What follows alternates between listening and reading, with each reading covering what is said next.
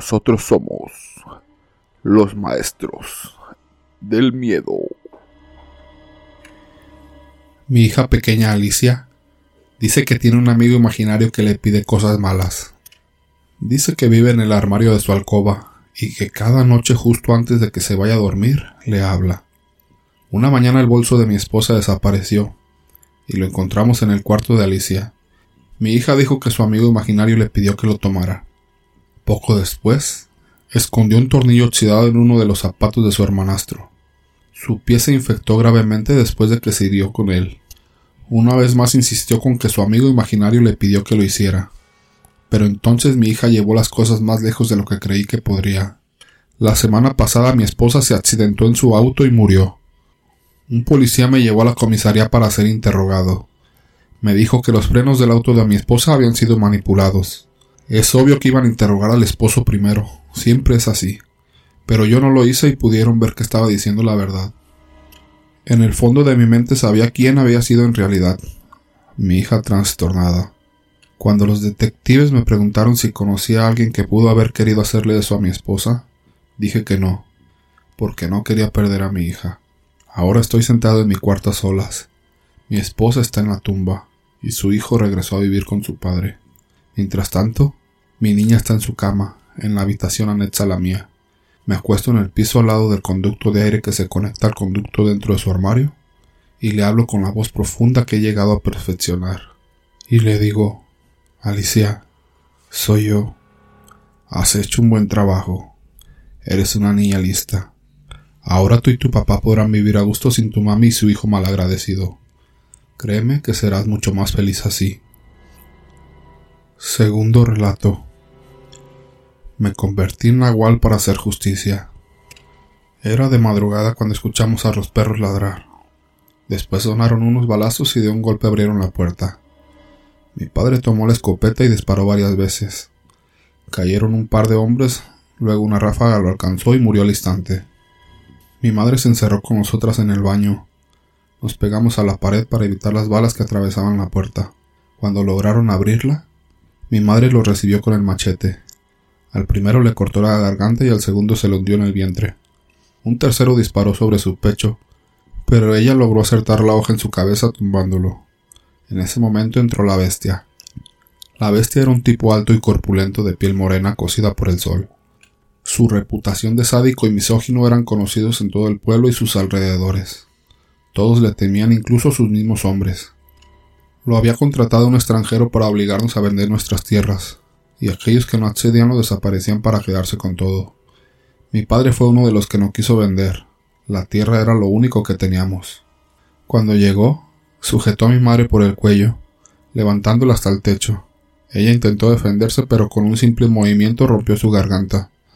Después nos tomó por los cabellos y nos sacó arrastrándonos de la casa. Arrojó a mi hermana a la parte de atrás de una camioneta y la abusó enfrente de todos.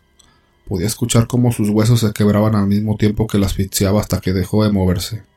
Al terminar, me ofreció a sus hombres para que hicieran de mí lo que quisieran. Uno por uno fue pasando. Me golpeaban entre risas y jadeos. No sé en qué momento me desmayé. Solo sé que desperté amarrada y desnuda en el asiento de atrás de un carro. No tenía fuerzas, todo me dolía. Aún así logré abrir la puerta y en una curva salí disparada. Caí rodando por una pendiente hasta unos matorrales. Escuché algunos disparos que impactaron cerca de donde estaba. Me dieron por muerta y se marcharon. Al amanecer una anciana me encontró moribunda. Me llevó a su casa en las faldas del cerro. Curó mis heridas. Entablilló los huesos rotos y cuidó de mí. Seis meses tardé en sanar por completo. Mientras lo hacía, Solo pensaba en vengarme de la bestia y sus hombres. Durante el tiempo que pasé recuperándome noté que venía gente de muy lejos para pedir consejos, amuletos, remedios o saber su futuro. El anciano era un chamán. Sabía mucho sobre medicina herbolaria, infusiones, brebajes y cosas sobrenaturales. Mi madre me había hablado de ellos. Decía que podían ver el alma de las personas, invocar espíritus, hablar o convertirse en animales. Incluso podían hacer que lloviera. Una noche de luna llena el chamán encendió una fogata y lanzó hierbas al fuego. Luego me dio de beber un líquido amargo. Sentí como el tiempo se empezó a hacer lento, se acercó a mí y puso su mano sobre mi pecho. Dijo que mi espíritu no estaba en armonía con mi cuerpo. La sed de venganza estaba alterando mi aura y eso era malo. Me pidió que inhalara el humo y lo mantuviera unos instantes dentro. Después con la mano izquierda apretó mi vientre y lo empujó hacia arriba, porque en el estómago habita la venganza y era necesario que liberara ese sentimiento. Subió su mano hasta mi pecho y exhalé el humo. Sentí un gran alivio cuando lo hice, y me sentí en paz. También dijo que me ayudaría a conectarme con mi animal interior. Entonces comenzó a aullar y una manada de coyotes bajó del cerro. El más grande de ellos caminaba inquieto enfrente de mí. Los ojos le brillaban reflejando las llamas de la fogata. El anciano me indicó que no tuviera miedo y me despojara de mi ropa. El coyote me había escogido. Nos miramos fijamente a los ojos. Se enfiló hacia mí y de un salto cruzó el fuego para introducirse en mi cuerpo. Comencé a convulsionar y caí desmayada. Cuando desperté el fuego se había consumido. Me sentí fuerte y renovada. El chamán besó mi frente y puso un cordel en mi cuello con el colmillo de un coyote colgando. Dijo que ahora yo era un nahual, y podía convertirme en coyote cada que lo necesitara. Así podría buscar justicia para mi familia, pero que nunca lo utilizara para hacer mal, o de lo contrario, el animal me consumiría y perdería mi lado humano, convirtiéndome en una bestia salvaje. Me tomó un par de días aprender a transformarme. Después de dominarlo, llegó el momento de partir. El chamán se despidió de mí con un abrazo fraternal y dijo que los espíritus de la tierra guíen tu camino siempre con la honestidad, justicia y verdad. Lanzó un puño de tierra al aire y luego desapareció. Como no podía regresar a casa, me dirigí a los límites del pueblo y pedí trabajo como mesero en uno de los bares. Ahí se juntaban asesinos, maleantes y malvivientes. Pasé cuatro meses preguntando y reuniendo información sobre la bestia y sus hombres. Supe que se reunían en un bar clandestino llamado Infierno. Fue fácil llegar a ellos. Bastaba con esperarlos afuera y pedir que me llevaran. Ninguno desperdiciaría un bocado gratis.